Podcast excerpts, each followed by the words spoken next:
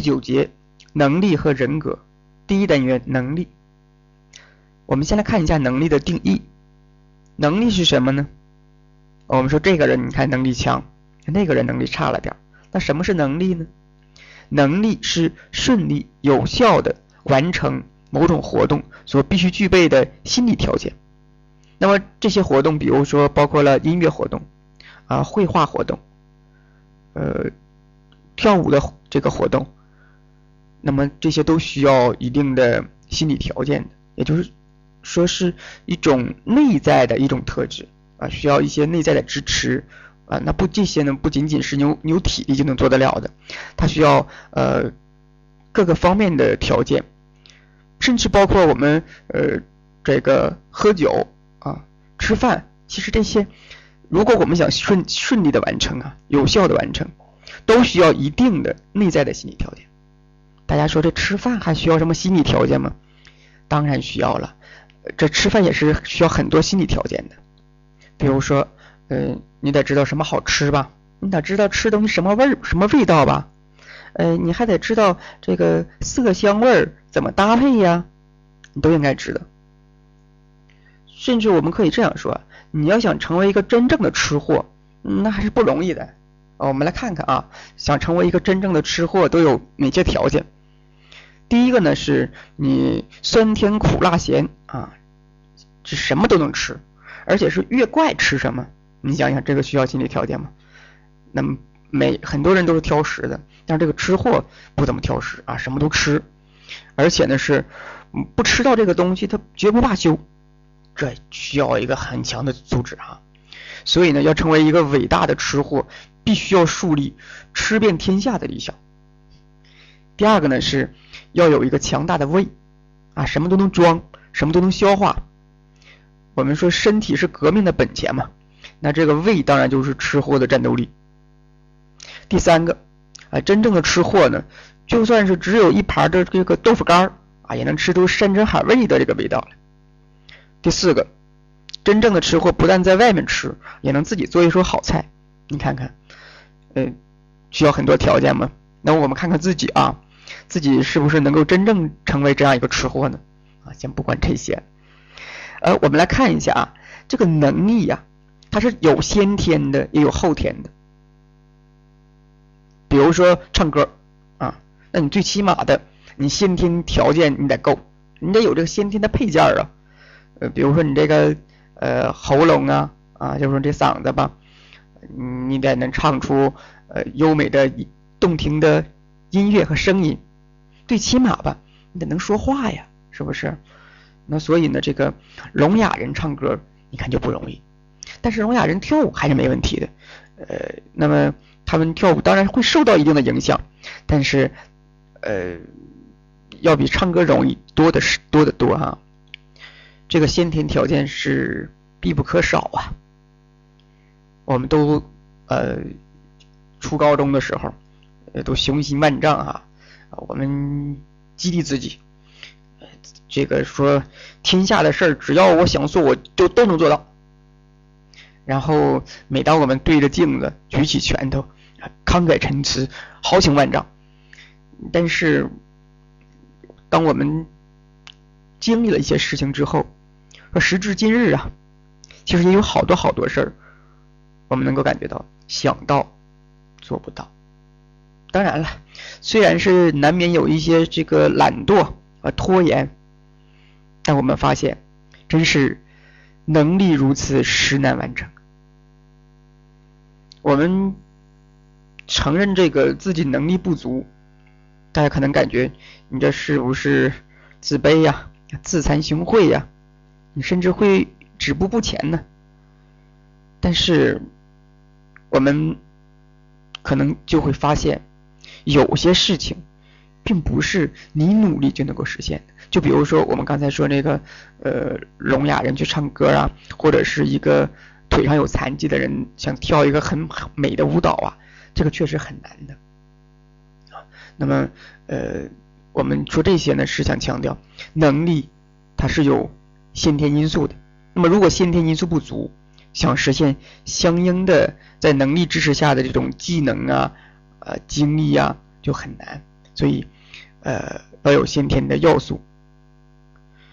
嗯，能力呢，它是就是这个先天的能力呢，它是一种遗传因素。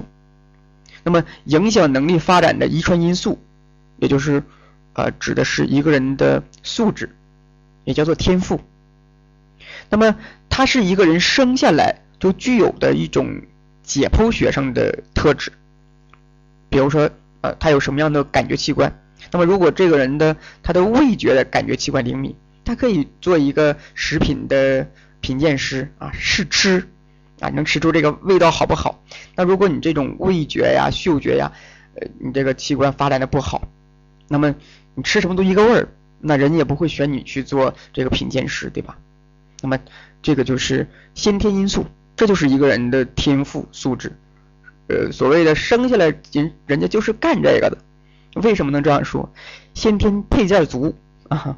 那么这感觉器官、运动器官也是的，有有的人生下来体质就不好，你想让他去做一个呃什么武林高手、拳击教练、警呃警察、保安等等吧，他先天素质就不够啊。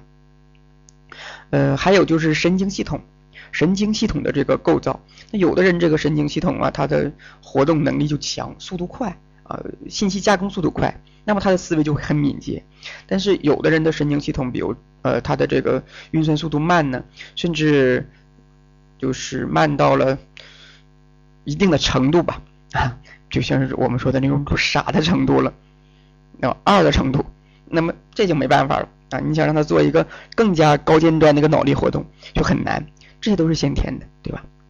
那么这些先天的因素就叫做素质，也叫做天赋。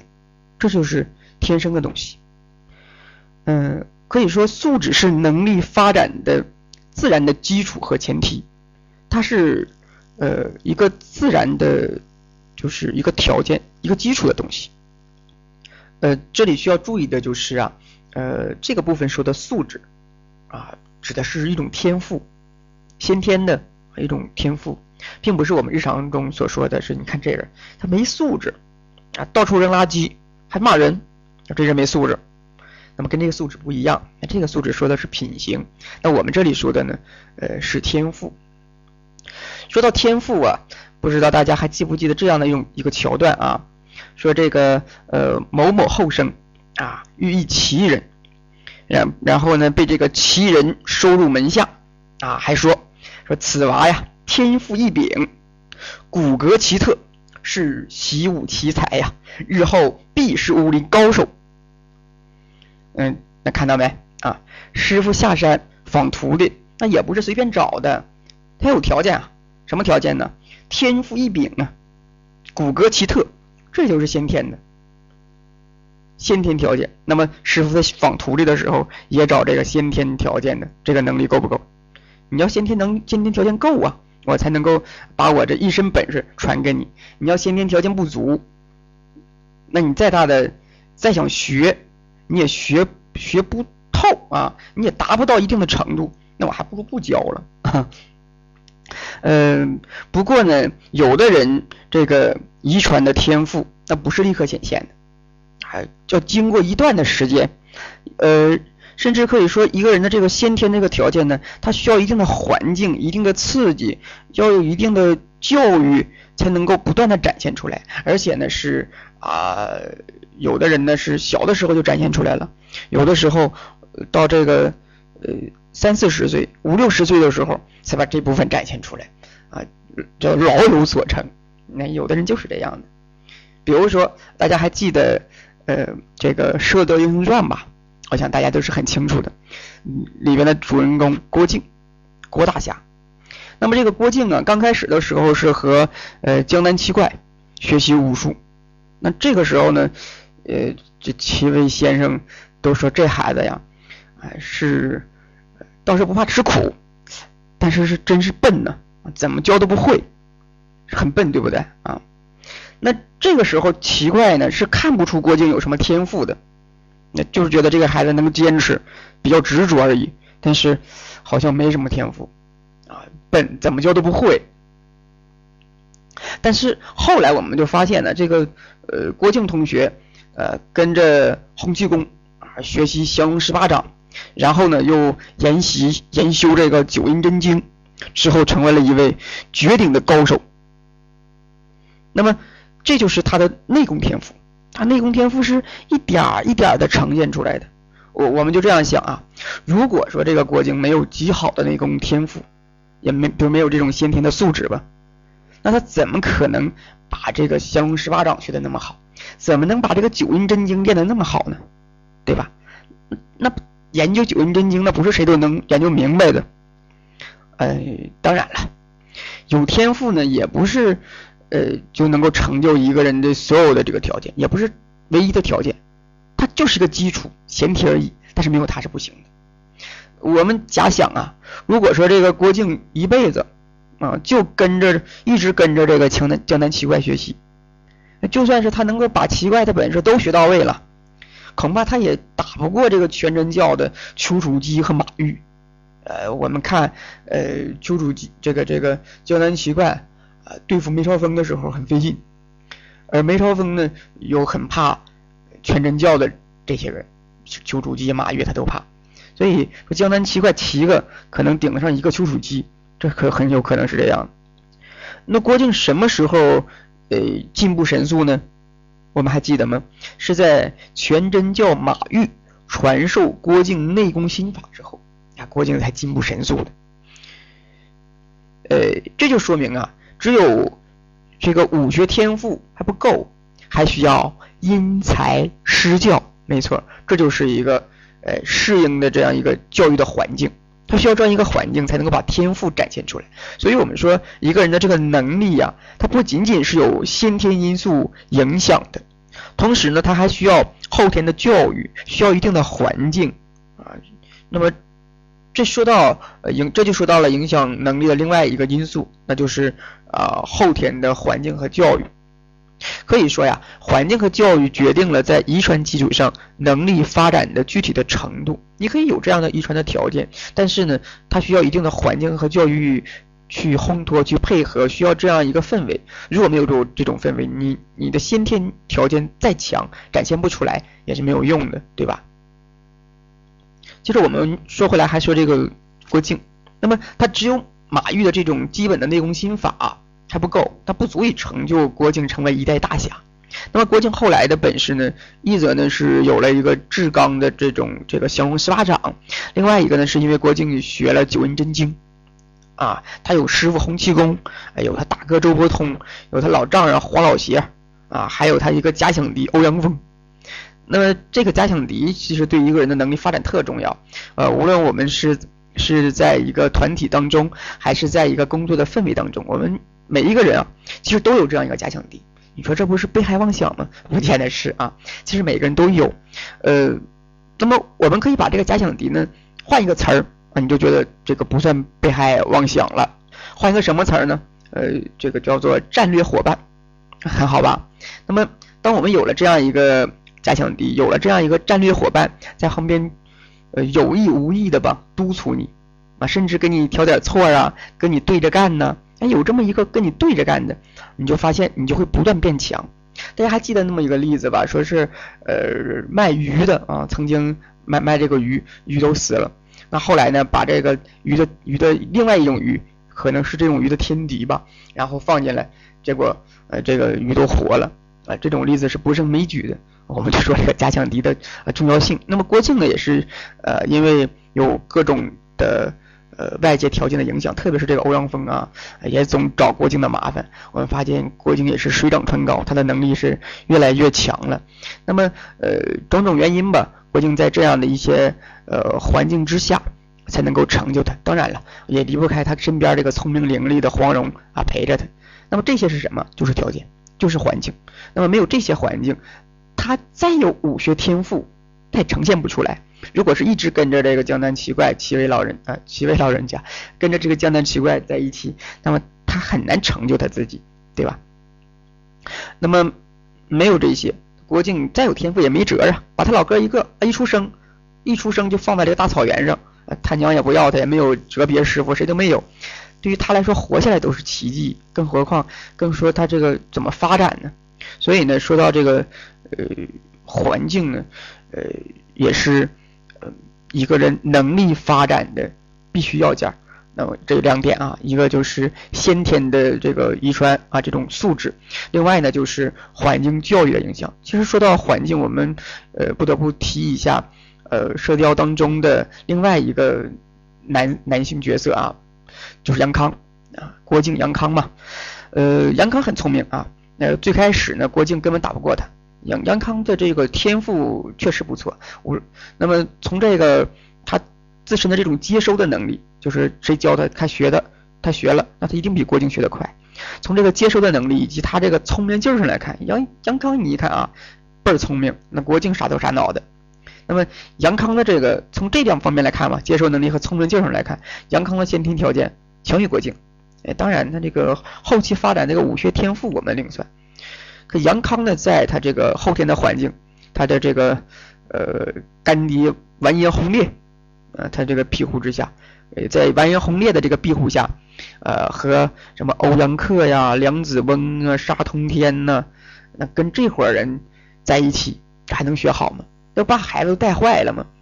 当然，他还有一个半疯的师傅梅超风。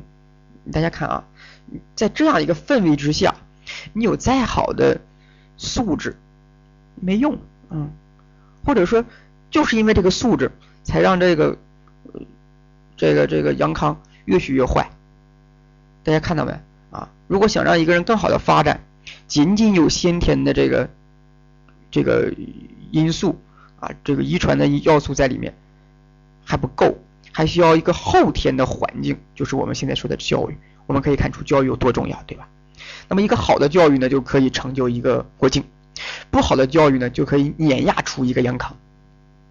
那呃，说回来，能力呢就。既受这个先天素质的影响，又受到后天教育的影响。那如何能够比较出两个人这个能力谁高谁低呢？我们通过什么能够比较出来呢？我们说有先天的，有后天的，加在一起怎么表现？怎么怎么能够比较出来呢？哎，没错，可以考，那考考就知道了嘛。呃，说到考一考呢，我们还可以举呃《射雕》里面的例子。这个桃花岛主黄药师啊，呃，为了选女婿。啊，那么就给郭靖和欧阳克之间出了一道题啊，三场比试啊，然后呢，呃，考考看谁能耐，最后就决定把这个黄蓉嫁给谁。那么当然了，最后这个郭靖呢，凭借着他完美的记忆力和事先预习啊，胜过了欧阳克。大家清楚里面怎么回事啊？呃，学了这个老顽，记了老顽童教他那个“天之道，损有余而补不足”，呃，那个九阴真经。事先预习了嘛？他胜了欧阳克。其实这个也告诉我们广大的考生们啊，事先这个预习和良好的记忆是多么重要啊！好了，那么当然了，那个这个还需要有周伯通这样的一位大哥给他提供系统的复习资料啊，你有没有啊？其实这就是说这个考试啊，呃，考试卷那不能不仅仅是啊，考试卷当中能够考出这个能力来，呃，就是它。这个考试卷呢不能够考出所有的能力，因为它只能够基本上考考的是什么？一个人的记忆力和呃他的这种用的功夫，事先预习嘛。考试卷只能考出这些。其实就算是我们常用的这个智力测验，比如说什么韦氏智力测验呢，啊这些智力测验呢，那么我们对于呃测试一个人的这个能力也是不够的，因为智力呢啊。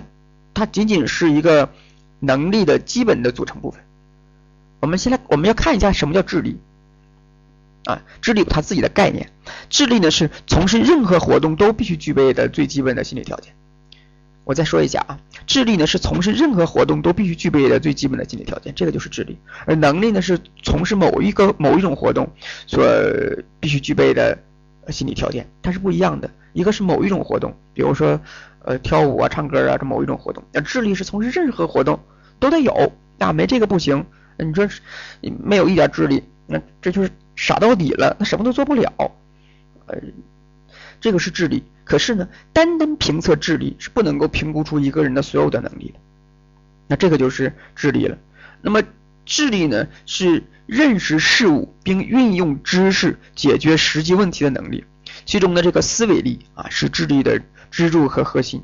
那当日郭靖啊、欧阳克、桃花岛的这次比试，郭靖胜出，那是否就可以断定出说这个郭靖的能力比欧阳克高呢？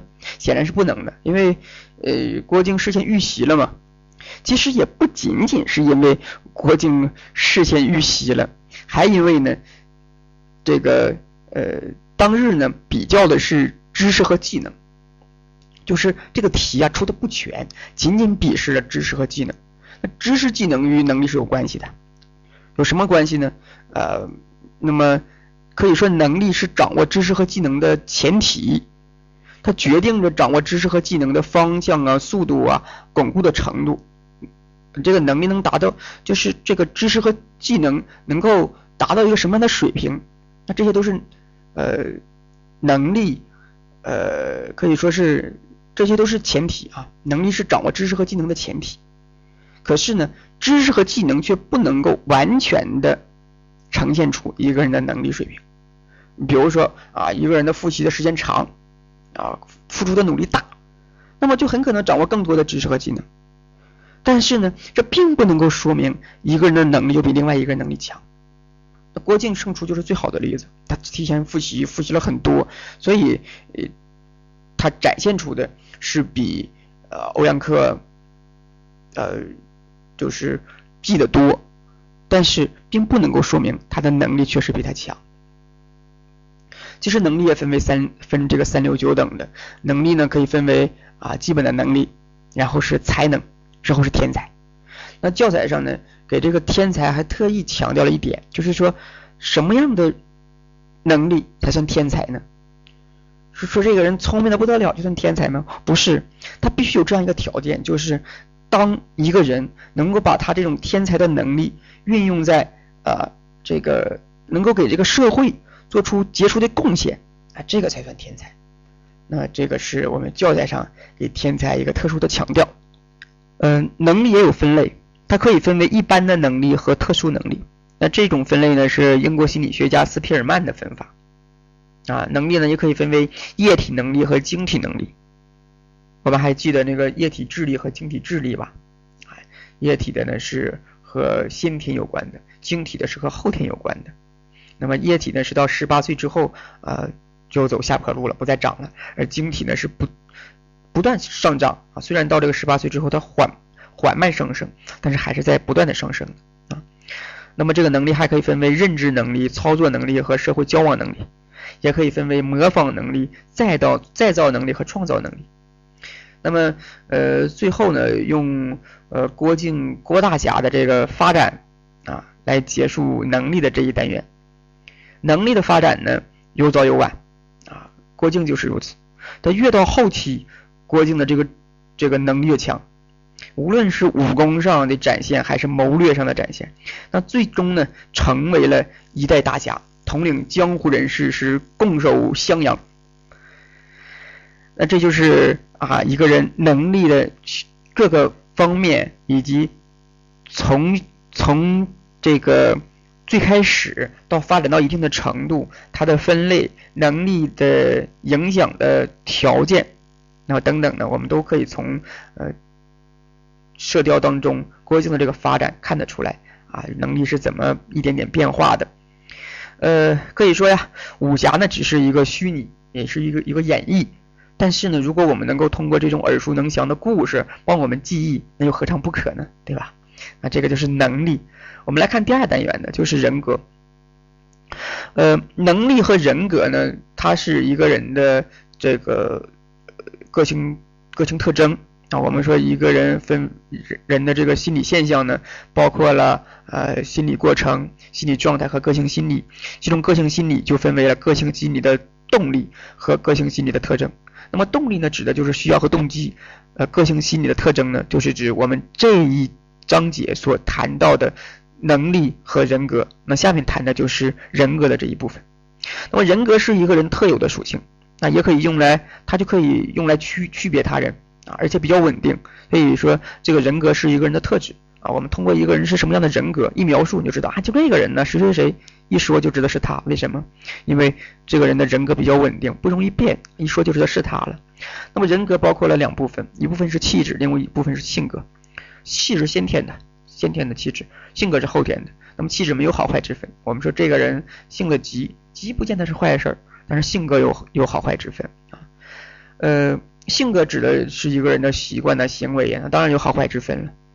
呃，气质呢是一个人的这种心理活动的他的强度、速度、灵活性，而性格呢指的是一个人对事物的稳定的态度和习惯化了的行为方式。我们说一个人的人格能不能改？能，人格人格是可以改变的。那么我们做心理咨询，呃，最终我们要做什么工作？就是完善一个人的人格。那这一点是荣格提出来的。呃，我们在实际咨询当中也在这样做。就是我们咨询的最终的目标，我们最初的目标可能是调整一个人的情绪，呃，调整一个人的认知。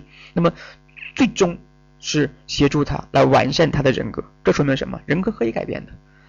大家说人格如此稳定，怎么能改变呢？大家不要忘了，人格里面是两部分，一部分是气质，另一部分是性格。气质也许改变不了了。我们说江山易改，秉性难移，你指的是气质，很稳定，它是和我们一个人的这个呃神经活动。有关系的是遗传的这一部分的，但是呢，呃，性格是可以改的，因为性格指的是两部分，一部分是对事物的态度，另外一个是他的行为方式，这两部分是能改的。态度能不能改？能。行为方式可不可以？可以。所以我们最终在做咨询的时候呢，改变的也是这两部分，一部分是一个人对事物的态度，怎么看事儿啊？这个事儿你怎么看，那就影响了这个人的一个人的这个他的。呃，情绪啊，他对别人的态度，那么这可以。另外一个就是一个人的行为方式，都是可以改变的。呃，那么这个说的呢，就是啊，性格。呃，可以说呢，人格是各种心理特质的总和。那人格具有以下五个特征，大家可以记一下，也许会出多选题。哪五个特征呢？第一个是人格的独特性，第二个呢是人格的整体性。第三个是人格的稳定性，第四个呢是人格的功能性，第五个呢是人格的这个自然属性和社会属性，也就是气质和性格这种统一。呃，说到气质呢，气质有自己的分类，那么气质呢分为胆汁质、多血质、粘液质和抑郁质四种气质类型。这四种气质类型我们在考试的时候总考，没有一年不考的。啊，无论是出现在我们基础这一部分，还是在技能题里面，还是在心理测量里面，一定会考你啊。四种气质类型：胆汁质、多血质、粘液质和抑郁质。那么，呃，这个四种特质，呃，是这个希波克拉底提出来的。那后期呢，这个盖伦呢，就把它总结到这个气质里来了啊。我们逐一看一下他们有什么样的特点啊。胆汁质，胆汁质的人呢是外向但不稳定。他很外向，他不稳定。比如说孙悟空啊，齐天大圣，那他就是不稳定的。猴急哈，你看他什么时候坐在椅子上消停呢？基本没有啊，蹦起来要不就坐在椅子背上。这是孙悟空，不稳定的。呃，急眼了，要不就给你闹一个龙宫，呃，打你个地府，呃，闹个天宫什么的。这这就是孙大圣，李逵啊，李逵，你看那样，嗯，那不是说人家不好，你看那个那个那个样子就是一个外向的。但是也是战火就着，张飞猛张飞嘛，也是呃胆汁质的。呃，还有那个我们刚才说那个射雕里面的呃黄药师黄老邪，他也是个胆汁质的，不稳定。要不怎么叫邪呢？他就不稳定啊啊！明明是这样的，说起来不这么办了。黄老邪，呃，有那个他一个徒弟把他九阴真经偷了，结果把所有徒弟腿都打折了。那黄老邪就这么干。另外一个是多血质的。啊，多血的多血指的人呢是外向稳定的，这种人人际关系就很强，外向稳定。比如说猪八戒，这是多多血脂的。王熙凤，王熙凤像猪八戒吗？呃，他们的气质类型是很像。曹操，啊，这个是多血脂。粘液质的人，粘液质的人呢内向稳定。比如说唐僧，这个林冲，这都是粘液质的。抑郁质的人呢是内向不稳定的。什么样的人呢？比如说沙和尚。大家说这个沙和尚是抑郁质的吗？哎，我们可以确定。呃，你可以到原著里找啊，说这个沙和尚是一个晦气脸的。而且呢，我们在电视剧里面总看，书上也写啊，这沙和尚的语言并不多，大师兄师傅被妖怪抓走了，是有这套嗑啊。那么还有抑郁指的就是林黛玉，这个典型啊，每天是呃心细如发啊，心思比较重，然后动不动就哭，你看是不是这样的呢？那么粗略的测试一个人是哪种气质类型呢？我们可以这样做啊，我可以教大家这样一个方法，你可以问呐，问周围的朋友，你就问他，你觉得呃你在这个处理事情方面呢？你更像是《西游记》师徒四人中的哪个人？那只要他不说他自己像白龙马啊，基本上就可以定位了。当然，他也不能说是白龙马。那么，呃，如果定位之后，我们再往下看。下面呢，我就和大家谈一下四种气质类型具体的特征表现。我们一谈啊，胆汁质。胆汁质的人，直率、热情、精力旺盛。脾气急躁，易于冲动，反应迅速，但准确性差，情绪明显表露于外，但持续时间不长，其显著特点带有明显的周期性。在正确的教育之下，他们能具备坚毅的毅力、主动性、热情和独创精神。那不良的环境之下呢？他们可能会出现缺乏自制、急躁、易激动等不良品质。下一个多血质，多血质的人活泼好动，敏感，反应速度反应迅速，不甘寂寞，善于交际，接受新事物快，但印象不深刻，注意力容易转移，情绪和情感易于产生，也易于改变。其显著的特点是有很高的灵活性，容易适应变化的条件，在良好的教育之下。多学指的人可以培养出高度的集体主义情感，对学习、劳动、社会生活积极主动。那么在不良的教育之下呢，可以表现出轻率、疏忽大意、散漫，以及对自己的能力评价过高等不良行为和态度。我们看这猪八戒差不多是从后边不良教育出来的哈。呃，你看啊，呃，疏忽大意、散漫，呃，对自己评价高，差不多是这样的。第三个粘液质，粘液质的人安静稳重，交际适度，反应缓慢，沉默寡言，善于克制自己情绪，不易外露，注意稳定，但又难于转移，善于隐忍，坚沉着坚定，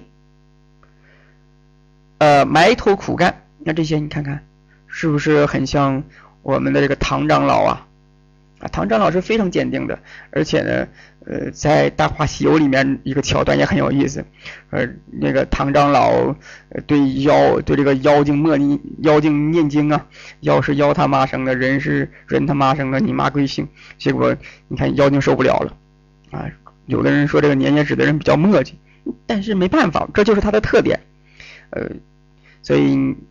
粘液质有粘液质的好处，当然没有好坏之分。我们说气质类型没有好坏之分，那就是一个特点啊。那么这个粘液质它显著的特点是安静、均衡。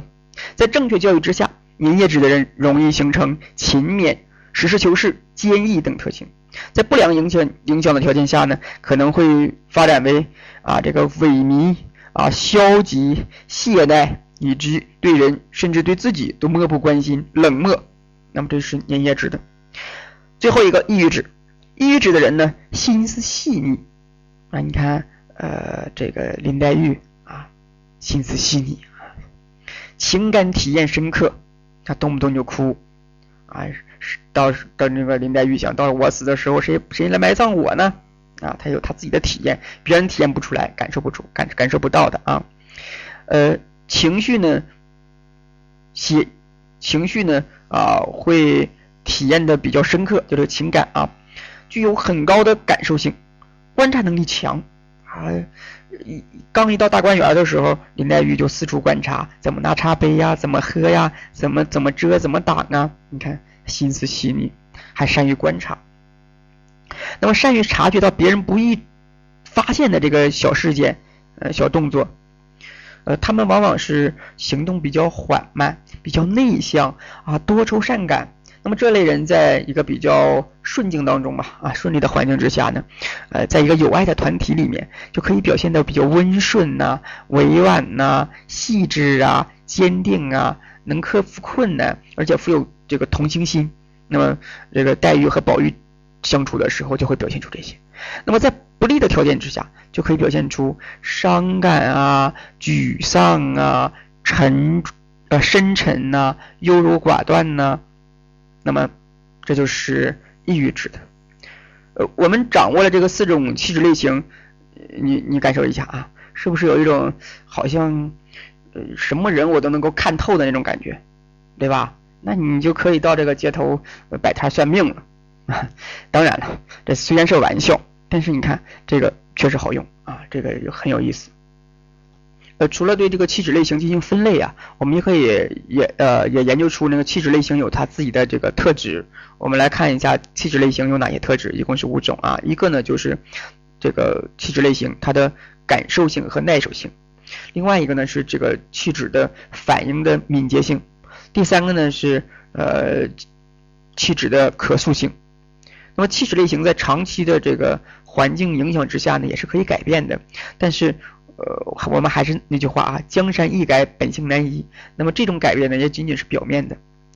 那么第四个气质的这个特点呢，就是气质本身的这种情绪的兴奋性。第五个呢是气质的指向性，那它指的就是内向啊、外向啊。哎，说这个人是内向的，这个人是外向的，这个词儿大家已经耳耳熟能详了。但是大家可能想象不到这个词谁提出来的？没错，是荣格。啊，就是精神分析里面呃非常厉害的一个人物，荣格提出来的内向还是外向啊？那么虽然气质没有好坏之分，比如说你说这个行动上是快是好是是快好还是慢好啊？那么快有快的好处，慢有慢的好处，对吧？那么是内向好还是外向好呢？我们发现呢，无论是内向外向呢，都能够成就一个人，所以气质没有好坏之分。但是呢，气质确实却影响了一个人的这个工作效率。那你想啊，他内向或者是慢呢？他当然影响效率了。其实不仅仅影响了呃工作的效率，也影响了一个人对环境的适应和他的心理健康。比如说这个胆汁质的人，那胆汁只是这个一言不合啊就攻击别人，对吧？那这个这很容易出事儿啊。那抑郁质的人呢？抑郁质的人是一言不合我就哭啊。那之后哭的就像林黛玉似的，你说抑郁质好不好？最后抑郁抑郁质的很可能就自杀了。那在我们心理咨询考试当中呢，啊有题啊有这个案例题，案例题里面往往会问说，你看某某某啊怎么怎么样了？这个人什么气质类型？有的时候你就不必看原题，你你找这个答案里面如果有一个内向不稳定型的抑郁质，你一选基本都没错啊，因为抑郁质的人很容易得这些问题啊。呃，在人格的这个理论上呢，行为主义学派和精神分析呢也是有所建树的。比如说行为主义巴甫洛夫，那他就认为胆汁质呢是这种兴奋型的，而多血质呢是活泼型的，粘液质呢是安静型的，抑郁质就是这个抑制型啊。兴奋型的这个高级神经活动强度大啊不平衡，而多血质的高级神经活动这个强度大，它平衡而且灵活。粘液质的呢是强平衡不灵活，抑郁质呢就是弱。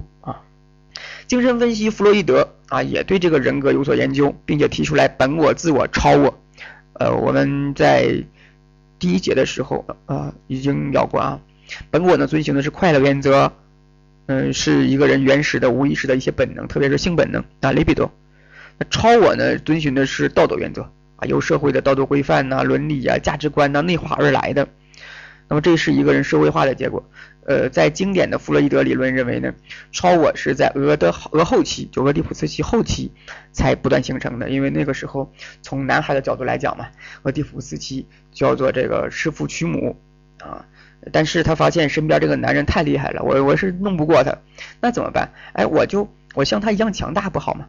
我我要把他的这个行为方式，他的这个教化，呃，这些能力我学到身上来，就叫做认同。所以呢，从呃俄后期呢开始有认同之后呢，才有了这个超我的存在。当然，这是经典精神分析的认为。那么后期呢，包括这个自我心理学，像是安娜，呃，弗洛伊德那个时期啊，后期的这个。克莱因等等呢，他们对于超我的研究有另外一番说辞。比如说，克莱因就认为这个超我孩子下生就有啊，不是俄后期的。那么，呃，这些考试虽然不考，呃，也和大家谈一下，希望大家能够了解。呃，这个说到是超我，遵循的是呃道德原则。那么下一个呢，就是自我，自我遵循的是现实原则。所谓现实原则，就是凡事都得按现实现实来办。那毕竟我们生活在这个现实世界当中，如果你不按现实办呢，你本我想满足就满足啊！你在大街上走着溜达着，你看一个女孩漂亮，过去你就抱一下，那在我们中国社会，这个等于侵犯，那人就就收拾你呗，你一定是得不着得不着好果子吃的。那这就是你本我，本我有冲动，你想过去就过去吗？那不行，必须符合现实条件。那这个时候超我就会压制本我。超我说你这是不行啊，你这道德败坏呀！超我就一一个劲儿的 K 这个本我，本我受不了了啊！那超我呢又压制本我，他们之间就会有强烈的冲突。那么为了避免我们内心的这种啊焦虑啊内在的这种冲突怎么办呢？就要符合现实原则。现实原则就是自我的功能，那自我在平衡着本我和超我。他既要满足本我的需求，我又要符合超我的约束，怎么办呢？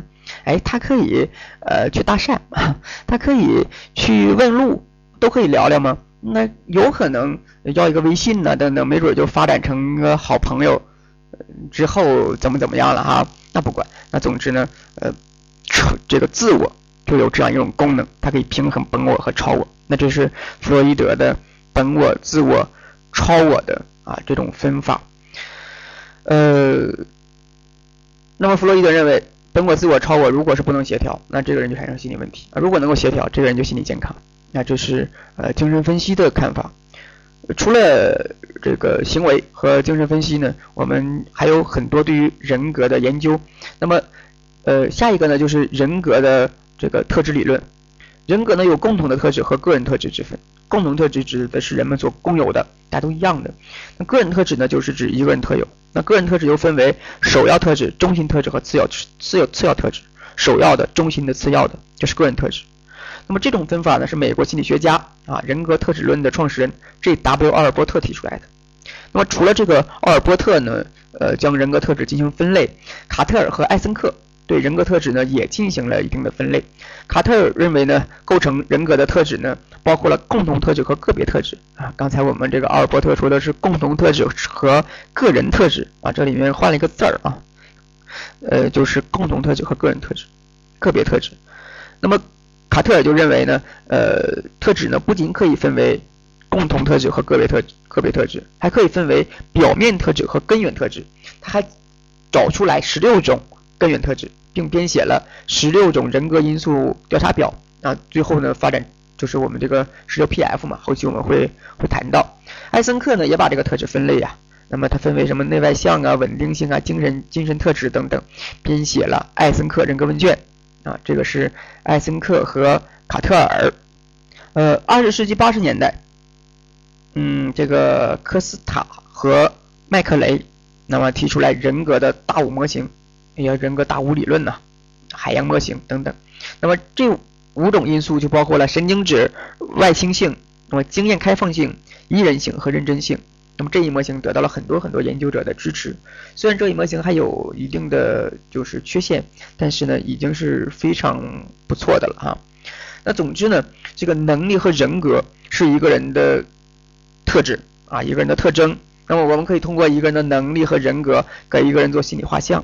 啊，那影视剧里面总会有这样的桥段，大大家可以可以这个找找相关的影视看一下，这这个一个案发现场啊，一个心理师经过仔细的观察推敲，然后细致的描述出了一个犯罪分子他的这个性格啊，他的生活环境、职业、成长背景，甚至是身高、体重、相貌、生活环境，都能够跟你说的差不多，甚至是他作案时候的这个心理怎么想的。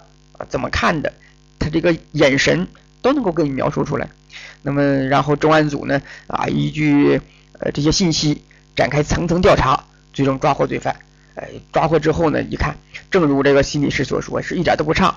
这是什么？人格侧写，神不神？多神奇哈！那回想一下我们刚刚谈过的这个气质类型，胆汁多血脂那个哈，那加之我们这个个人经验，相信呢，你也能够做出类似的推测。